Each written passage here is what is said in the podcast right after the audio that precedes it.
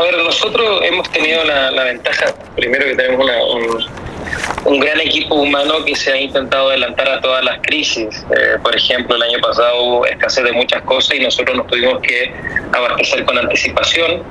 Entonces lo que yo te podría decir que la, la mejor manera es eh, invertimos mucho en la gente,